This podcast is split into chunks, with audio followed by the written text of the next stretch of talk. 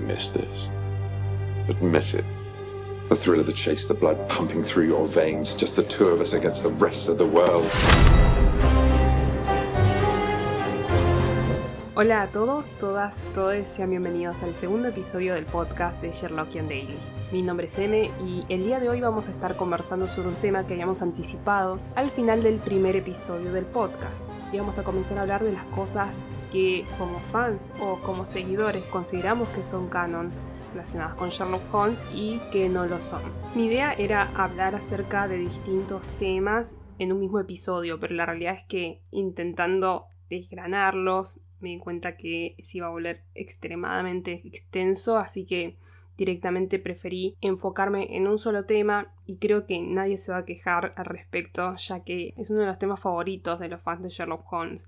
El día de hoy vamos a estar hablando nada más y nada menos que de Irene Adler. Es llamativo la forma en la que capta la atención de los fans de Sherlock Holmes porque apareció solamente en un relato en el caso de Sherlock BBC, que también ella aparece, es un solo capítulo, pero qué duradera la impresión que genera. También, bueno, lógicamente tiene mucho que ver que es uno de los mejores episodios de la serie por, por muchos motivos, pero sin duda Irene Adler es uno de ellos. Así que bueno, durante este episodio vamos a ir desarmando algunos supuestos sobre ella para entender de dónde vienen y atender a la consigna de lo que habíamos adelantado en el capítulo pasado.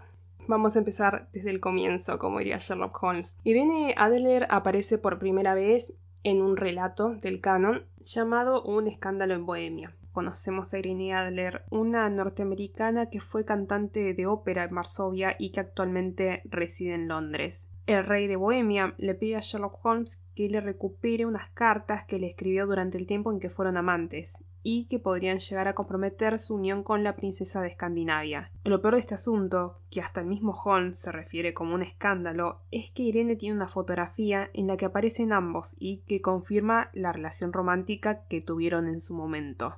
Incluso antes del desenlace de la historia, se nos revela que Irene es una mujer muy inteligente, ya que Rey comenta que evadió cinco intentos de robo de esta fotografía, de estas cartas, motivo por el cual recurre a Holmes para resolver este asunto. Su investigación le revela que ella está en una relación con un abogado llamado Norton y por una casualidad enorme termina siendo testigo en su boda con este hombre. Por lo que puedo averiguar, Holmes sabe que Irene sale todos los días de paseo y que siempre regresa al mismo horario. Alrededor de esto crea un plan para engañarla, que en esencia se desarrolla de, forma bastante similar a lo que vimos en la versión de BBC. Holmes se disfraza de sacerdote, es herido con el solo propósito de entrar a la casa. Watson usa un cohete de humo para dar la sensación de un incendio para que Irene revele la ubicación donde tiene escondida esta fotografía.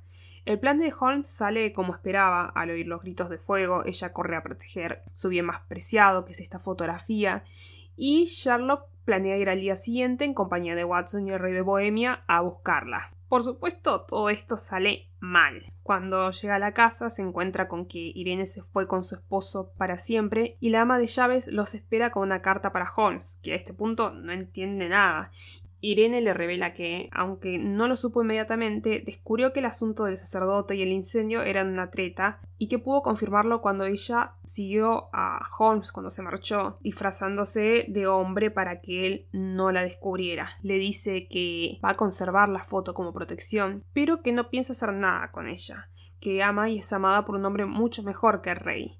El rey dice básicamente que la palabra de Irene es ley, que si ella dice que no va a usar la fotografía, entonces no lo va a usar, que está tranquilo y muy agradecido con Holmes por su servicio. Holmes, como pago, solo le pide algo que para él tiene más valor que cualquier otra cosa que le puede llegar a ofrecer, que es el retrato que Irene dejó con la carta.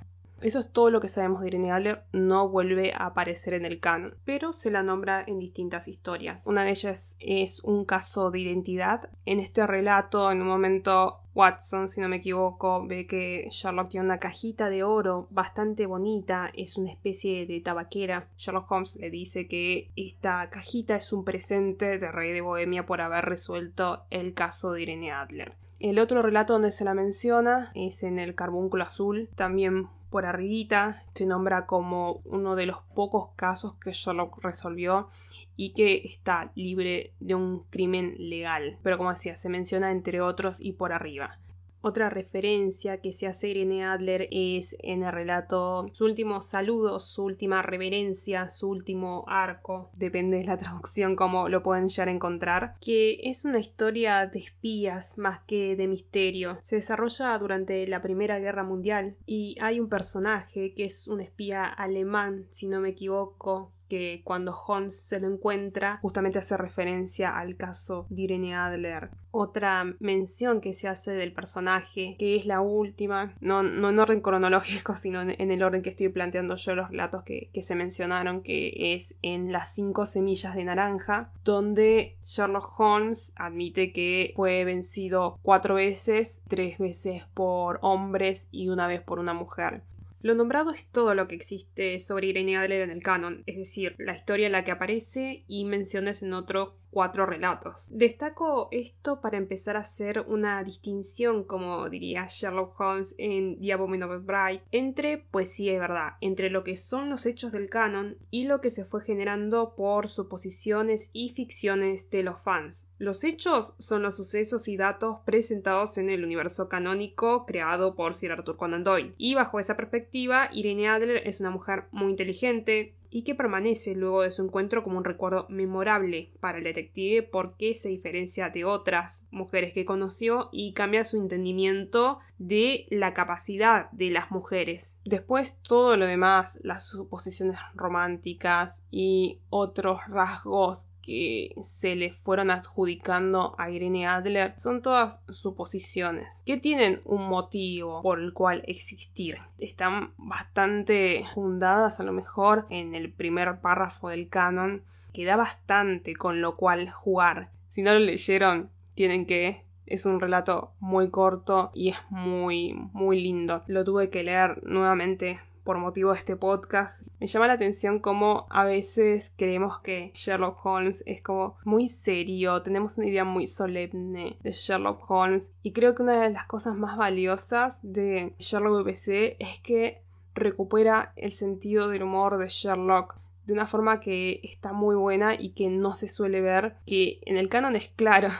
Hay un momento que casi me hizo reír, digo que me hizo oh, reír las carcajadas, pero es como que, que bien aplicado el humor acá el rey de Bohemia, se plantea como una persona bastante desagradable o que a Sherlock Holmes no le cae bien a la primera. Cuando Sherlock Holmes es vencido y están leyendo la carta a Watson, el rey de Bohemia, y Sherlock dice algo así como qué mujer es esta Irene Adler, qué lástima que no es de mi clase porque si no me hubiera casado con ella, hubiera sido una buena reina. Sherlock dice medio sarcástico, sí, definitivamente la señora no era de su clase, como diciendo ella es superior a usted.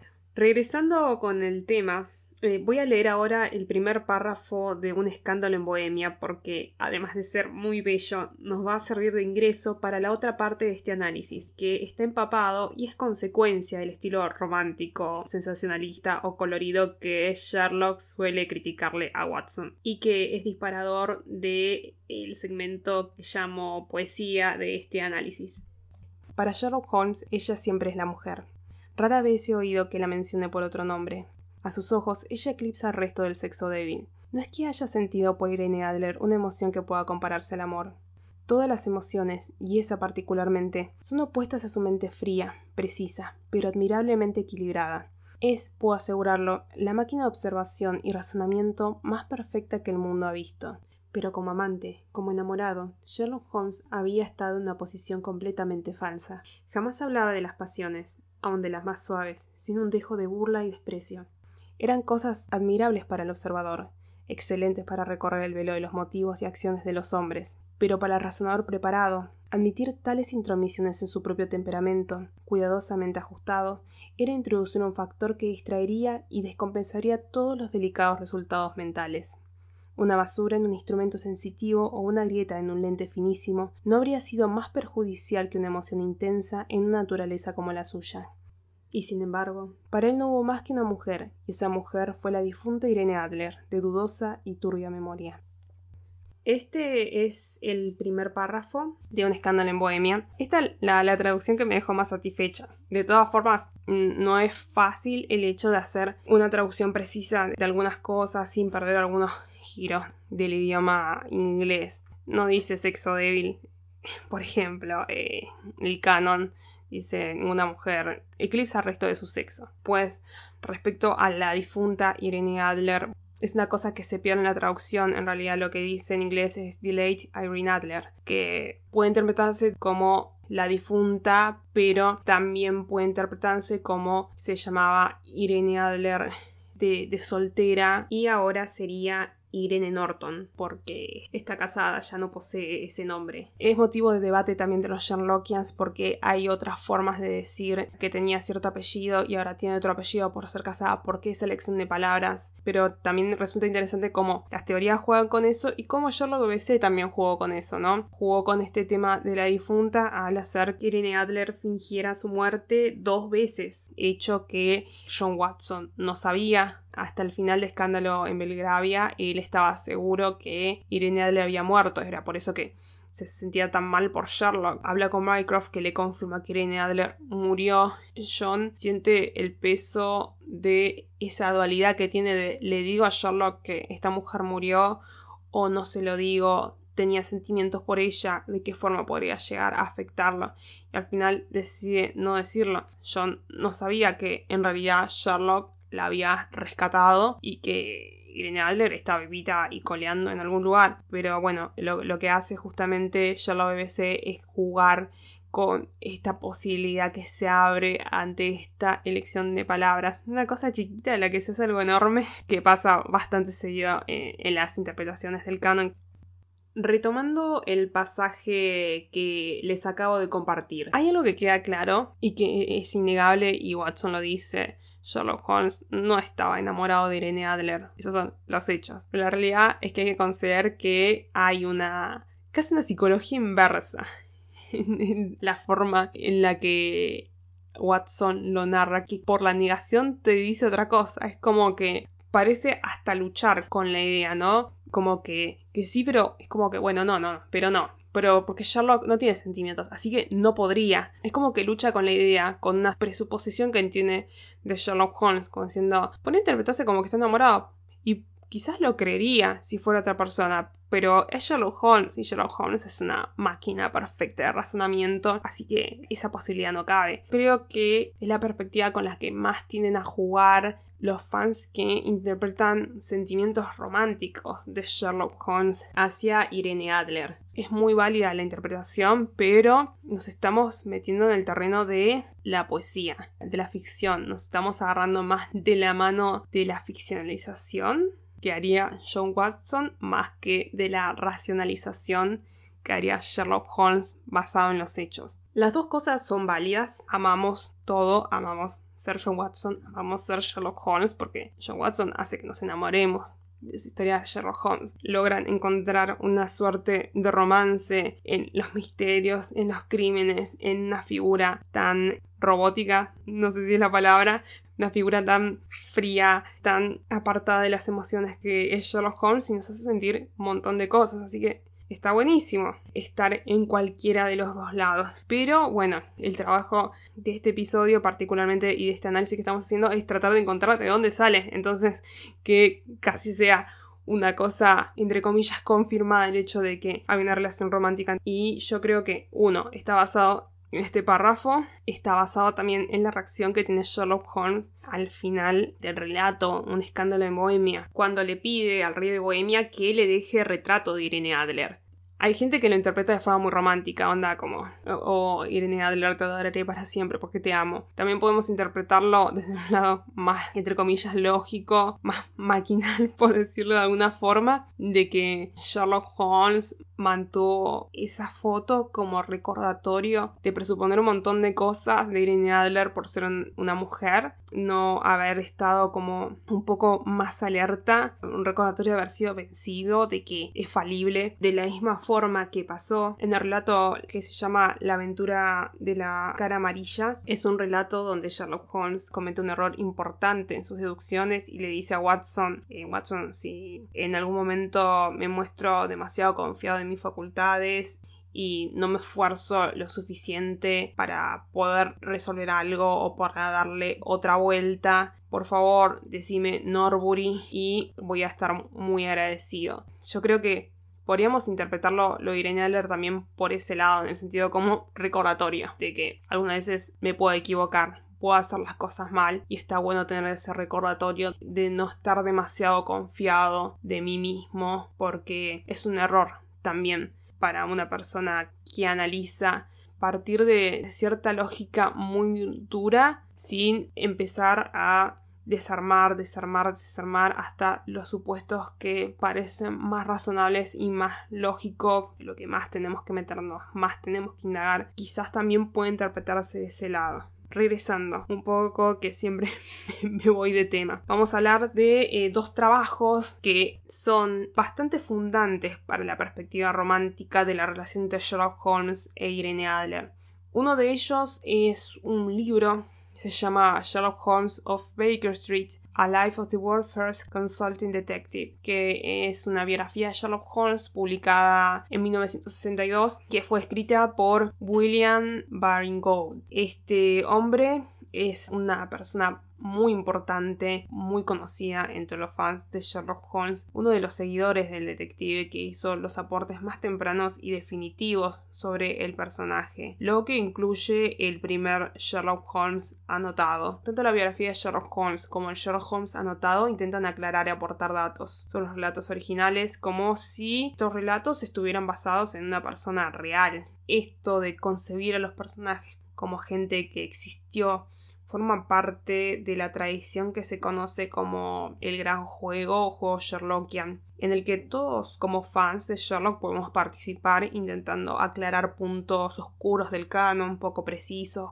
contradictorios, como por ejemplo la herida del Dr. Watson, que en una historia se menciona que está en una pierna y en la otra se menciona que está en el hombro, por citar algún ejemplo o por qué la cronología de la esposa de Watson se contradice tantas veces. Primero parece como que está casado, después como que no, después como que parece que se murió, pero después está casado nuevamente. O sea, para explicar todas esas incongruencias, sin duda el juego Sherlockian es una parte importante. En esta tradición, como les decía, del juego, por supuesto el personaje de Irene Adler es parte del debate y lo que hace este señor en la biografía de Sherlock Holmes es mixear hechos rigurosos del canon con una ficcionalización que es una interpretación extremadamente libre de ciertos puntos de la historia y de los personajes. Y me parece importante remarcar esto porque hay gente que parte de esta biografía como si fuera algo de carácter oficial, cuando en realidad es una investigación muy lograda, muy importante, pero que tiende muchas veces para el lado del fanfiction, quizás del tipo análisis del personaje, estudio del personaje, pero que siguen siendo cosas completamente de la imaginación de Ben Gold y de quienes supongo serían los irregulares de Baker Street en ese entonces, pero no es canon. Voy a citar algunas cosas que dice sobre Irene Adler en esta biografía. Plantea cosas como que Irene Adler tenía una existencia muy triste como esposa de Godfrey Norton, que resultó ser un matrimonio horrible en el que él era un borracho. Sherlock la ayudó al comprobar que el matrimonio era falso como para que ella pudiera liberarse de esa situación que Sherlock Holmes y Irene Adler se encontraron en Montenegro durante el tiempo en el que Sherlock había fingido su muerte y que durante este tiempo en el que estuvieron juntos Irene Adler quedó embarazada de gemelos y tuvieron a dos niños. Todo esto es un ejercicio de imaginación exaltado, que no tiene mucho fundamento en el canon. ¿Eso hace que no sea valioso? Para nada, es increíblemente valioso, me parece que asienta muchas cosas divertidas e interesantes con las cuales jugar si les gusta esta perspectiva, exaltan el romance entre Irene Adler y Sherlock Holmes, por ejemplo, en un momento dice que las últimas palabras de Sherlock Holmes en su lecho de muerte fueron Irene, Irene, que Sherlock Holmes se retiró luego de que Irene Adler falleció en un accidente de tren, si no me equivoco, o algo por el estilo. Es un lindo fanfiction Atlock. Atlock es el nombre de Sherlock Holmes, Irene Adler. También se lo conoce como Shirene, pero bueno, a mí me gusta más Atlock, gracioso. Como para ir cerrando este tema del libro de Bering Gold, aclaro que aporta datos imaginativos no solamente de Sherlock e Irene, sino también de cosas como el encuentro de Sherlock con Jack el Destripador, como uno de los hijos de Sherlock con Irene es Nero Wolf, otro famoso detective, o que Sherlock investigó el misterioso caso del Yeti durante el tiempo que fingió su muerte. Comento esto por citar otras cosas que a uno le hacen pensar, wow, ojalá esto fuera verdad, ojalá esto fuera canon, a que se fumó el señor Gold. Si entran a Amazon o Goodreads a ver las críticas de este libro, la verdad que están muy divididas. Hay gente que ama este libro y hay gente que no. O sea, creo que todos coincidimos en el, el que trabajo de investigación, de las líneas de tiempo, de los años y demás, está muy logrado. Es un trabajo que, como decía, asentó las bases, la facilitó para fans que llegarían después de Sherlock Holmes, pero hay un punto en que ya se pone extremadamente imaginativo y a lo mejor puede eso llegar a chocarle a un fan que es como más riguroso de los hechos. Quiero basarme en, el canon. Esto es una buena herramienta de trabajo para eso. Sí, hasta cierto punto sí. Ya del otro lado es como que va a resultar como muy ficcionalizado, muy, muy alejado a lo que es verdaderamente el canon. Otro trabajo que me parece fundacional para esta perspectiva es la obra de teatro de William Gillette que salió luego de que se publicara The Final Problem el relato original del canon, lógicamente, que es una obra que se utilizaron elementos de distintos relatos. Tenemos un poco de escándalo en Bohemia, del problema final de Estudio en Escarlata, del signo de los cuatro, del misterio del Valle Boscombe y el intérprete griego. Lo que tiene esta obra es que nos presenta un Sherlock más abierto a las emociones, cosa que no pareció haberle gustado mucho a Sir Arthur Conan Doyle. De hecho, es famoso el intercambio entre Gillette y Arthur Conan Doyle por la respuesta a la pregunta de Gillette sobre si podía cazar a Sherlock Holmes. Y Arthur Conan Doyle le dijo, podés cazarlo, matarlo, hacer lo que quieras con él. O sea, hacer lo que se te cante, ¿sabes? hay muchas interpretaciones de por qué dijo esto. Hay gente que interpreta que es porque la verdad que la idea de involucrarlo románticamente le molestó muchísimo, que era algo que realmente no quería para el detective. Y otros decían, no, verdaderamente le importaba muy poco porque ni, ni, siquiera tenía en alto aprecio al personaje de Sherlock Holmes, así que como que le daba lo mismo lo que hiciera. Cuestión de perspectivas. Daría a otro juego de análisis el, el hecho de tratar de interpretar qué es lo que quiso decir eh, Sierra Noel, pero es un datito color que esta famosa frase haya salido de esta discusión. En esta obra de Gillette, Irene Adler no aparece, pero hay un personaje original femenino que toma muchas de sus características. Alice Faulkner es una Irene Adler diluida porque toma algunas características de la historia de este personaje original de Arthur Conan Doyle. Como para que sea una idea, en la obra Alice tiene unas cartas que comprometen a un hombre noble de posición importante, no dirigidas a ella, sino a su hermana, y con esto Alice busca vengarse. Otra diferencia es que ella no huye con las cartas como hace Irene, tampoco tiene una relación amorosa con otro hombre, sino que se queda con Holmes y queda explícito los sentimientos románticos que tienen el uno por el otro. De esta obra nace esta idea de convertir a Irene en una damisela en apuros, ya que en un momento Alice es secuestrada por la banda de Moriarty. Como dije, en verdad mixea muchas historias distintas esta obra de Gillette. Mi interpretación es que Moffat y Gatiss intentaron homenajear a esta obra tomando algunas características de Alice Faulkner y dándoselas a eh, la Irene de BBC. Esta decisión fue polémica porque justamente lo que hicieron tomar fue la noción de Irene como objeto romántico, pero más que eso lo que causó polémica fue el hecho de posicionarla en el lugar de damisela en apuros. Irene Adler inequívocamente vence a Sherlock Holmes en el relato original, mientras que en el canon BBC, si bien Irene Adler primeramente vence a Sherlock, luego es completamente derrotada y para colmo más adelante salvada de una muerte asegurada.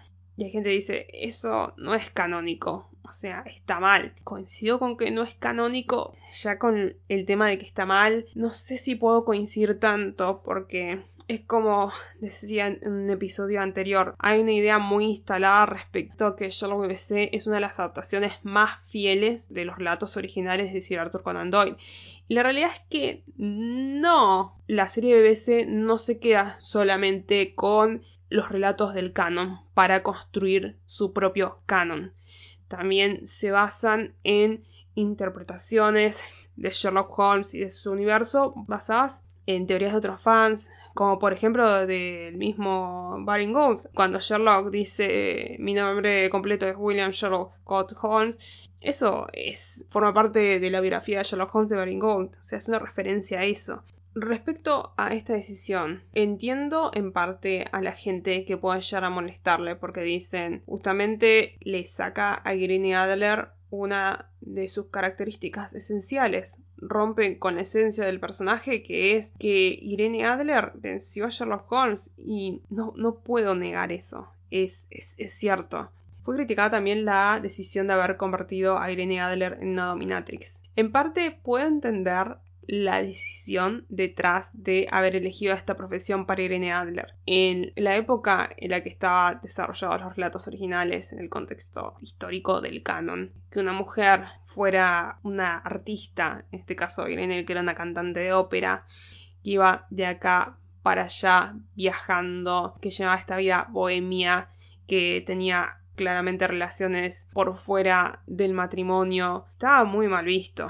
En los sutiles términos victorianos era una mujer de moral dudosa, una cualquiera. En términos actuales, para esa época, Irene era una prostituta. Con esto no quiero decir que todo el mundo la interpretaba de ese modo, pero que había cierto margen de gente que la interpretaba así. Era escandaloso, era muy escandaloso. Bueno, creo que el hecho de que se titule Un escándalo en Bohemia, el relato habla claramente de eso. Y creo que lo que buscaba Moffat era traer esa característica de escándalo a el contexto actual. ¿Qué profesión podemos encontrar para Irene Adler que alarme a la gente eh, del siglo XXI?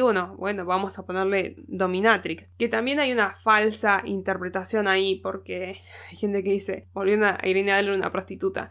Y es como, no, porque...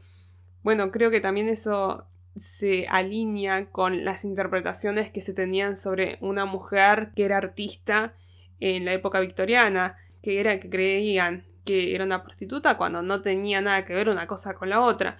Una dominatrix no es una prostituta, es una mujer que domina dentro de la dinámica de una relación BDSM. Esto no tiene que ver con actos sexuales. Si en algunas personas pueden requerir este tipo de servicios buscando gratificación sexual, hay gente que no que a lo mejor lo hace por una necesidad de control, que puede responder a otros motivos, que no tienen nada que ver con eso. Además, recordemos que Irene Adler es una dominatrix profesional, es decir, que cobra dinero por sus servicios, por tanto, cualquier tipo de interacción que implique sexo la pondría en un problema con la ley. Y nada en la serie sugiere que Irene tiene con sus clientes interacciones de ese tipo.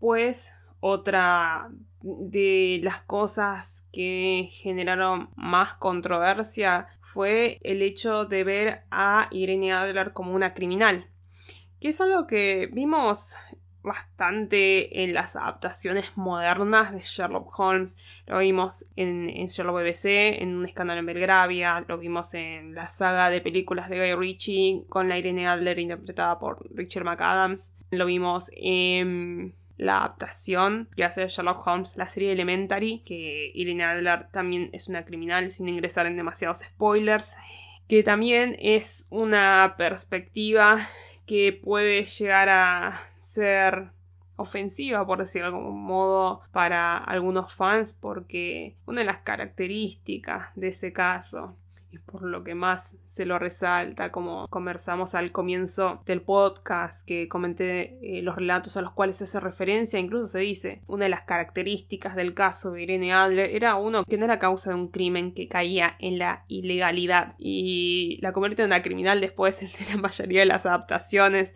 que en parte entiendo de dónde viene, entiendo que Irene Adler era una mujer muy inteligente, muy escurridiza y demás, pero de ahí a convertirla en criminal es un asunto medio polémico para algunos fans.